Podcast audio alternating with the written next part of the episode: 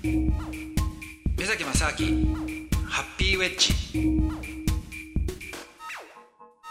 目崎正明です。ドキドキキャンプの佐藤光晴です。目崎正明ハッピーウェッジ今週もゲストの方に来ていただいております。第2代パンクラスウェルター級キングオブパンクラシスト石毛大道さんです。よろしくお願いします。お願いします。石毛さんあのー、ちょっとお話を聞いたんですが試合がある。そうですね。総合の試合じゃないんですけど、はい、神業の試合が近々であるのでそれに合わせて今体を作ってます。おいかがですか？そのその体の出来具合といいますか。まだまだですけど試合に合わせて頑張ってます。へえ、はい、この相手っていうのはもう出てるんですか？いや誰だか全く分かんない。分かんないですか？そういう時ってどう どうなんですか？もうでもえっとなんか練習の仕方で変わってきたりするもんなんですか？やっぱりそのまあ、戦って勝つだけなので特に意識はしないですけど楽しみですね。へえあの今失礼ですけどお年いくつぐらい34です。うん、34っていうと、はい、そのアスリートとしての,、はい、そのどどのぐらいのそのなんですかステージにあると思われてます？人によるんじゃないですか。あまあそうですね、はい、じゃあご自身の中では、はい、今その例えば、はい、なんですかこれからまだこうピーカー上上がっていくのかこうなんていうんですかどういうまだまだ練習していけばどんどん上がっていくんですよね、はい、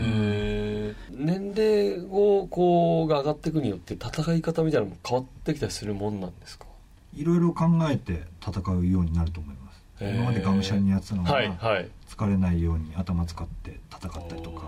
ああ、ちょっとこうじゃ頭脳戦になってくるというか。そうですね。客観的に見れるようになるんじゃないですかね。ああ、うん若い時はまたまたちょっと違ったんですねその辺はもう。もう前前前前みたいな。へえでもその UFC とか、はい、あとああいう総合格闘技が初期の頃って、はい、そのまだ総合格闘技としてのその技術っていうのがこう確立されてない時って、い。ろい。ろ例えば打撃系だったりとか寝技系の人とかい。ろんなぐちゃぐちゃやったわけじゃないですか、でその頃って、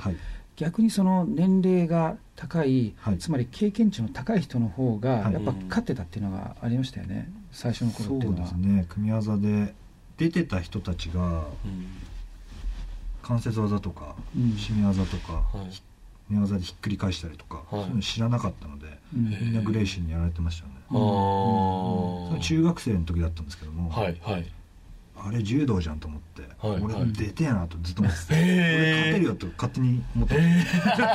中学生ながら。その時からこうどっかで自信があったんですね根拠のないというか。だからあれですよね。昔はそういったそのいろんな例えば打撃とか柔道とかっていう人たちが別々やったものが、今はもう、多分そのね石毛さんぐらいの世代になってくると、はい、もう最初から総合でこうやってく、はい、来た人たちがこう出てきてるわけじゃないですか、はい、そうするとやっぱもう全然進化の度合いってまた変わってきてるんでしょうね。違いますよねやっぱり。昔は柔道対空手ボクシング対レスリングとかだったんですけど、今も総合格闘技になっちゃってるんで、全部できないと勝てないんですよね。ですよね。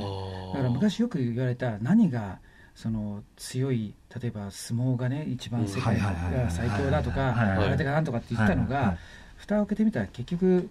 その格闘技の違いって結局そのルールで禁止技が何かっていう違いでしかないわけじゃないですか。はい、そうなんですよ。そのルールでしか最強は決められないんですですよね。でだからこそじゃあ総合格闘技っていうのはじゃあルールをなしにしちゃいましょうっていうのに、限りなくルールを少なくしたものが総合格闘技ですよね、はい。はい、だからその中でじゃあ一番強いって言ったらそれはもうそのなんですかスタイルじゃなくて、うん、強い人が強いっていう世界になってきてますよねそうですね。だから全てレスリングもできて柔道もできて寝技もできて。でその中で強いっていう感じですよねああそうか。ただまたルールが変わったら空手が強いとか、はい、他の競,、競技が強いとかになるかもしれないんで目つきがありだったりとか噛みつきがありだったりとか、はいはい、変わってくると、ルールによって最強わかりますよね。僕ちょっと一個伺いたいのが、はい、試合の前とかって、はい、その緊張したりとかないんですか？緊張はします。緊張を気持ちで抑えて、勝った後に、のこと考えますよね。へえ、あ、勝つ時の想像する、ということですか。はい、へえ。あ、その気持ちで抑えるってどどういうことですか？そのもうもう絶対緊張してきて負けたらどうしようっていう思いを勝った時にこれだけお金もらって、はい、でこういうふうに使ってだから絶対勝つみたいな、うんうん、ああれって あのそれ僕全然試合のはい、のいわゆるそのギャランティーというか、はい、のことあんま分かんないんであれなんですけど、はい、勝ったと試合組まれるでいくらとか感じ感じなんですかね？そうです。試合組まれていくらで例えば勝ち方一本勝ちしたらいくら上上積みとか KO 勝ちしたらいくら上。へえそういう感じですね。へえ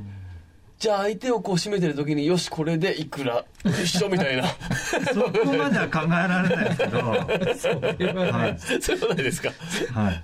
でもそうか勝ち方で違うもんだ、ね、判定だとまたちょっとどうなるとか、はい、はい、へえ江崎さんはあれですか？あのメリルでこれだけ上げたらこれだけ入ってきますどうだったんですか？その辺ね。あでもねあの僕の場合はえっ、ー、と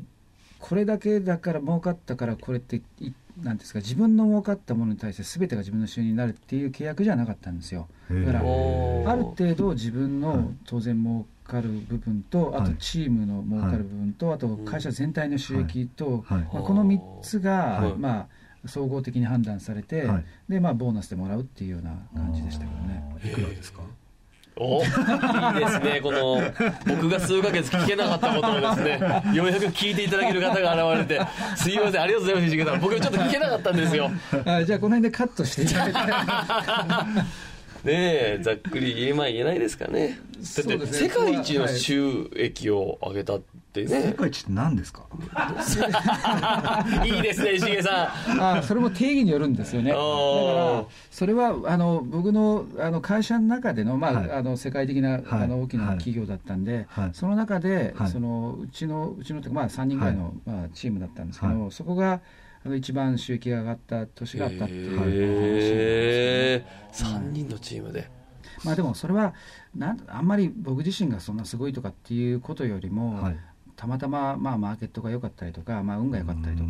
そういうのも当然あるわけですよ、はい、いい場所に適材適所じゃないんですけども、はい、たまたまそこに僕がいたとかね、周りにいい人があの恵まれたとか。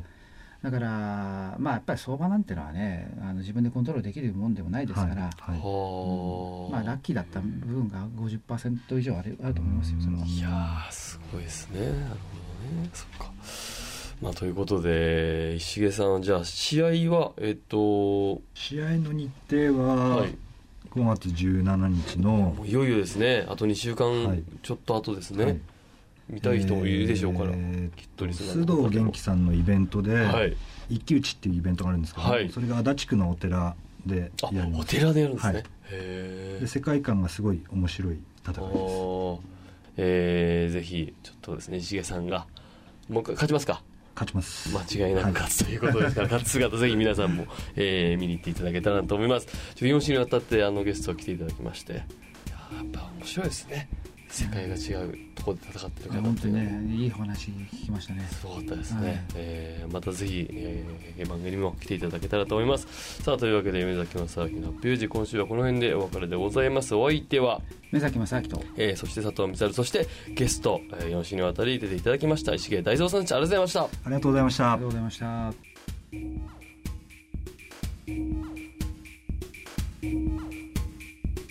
ん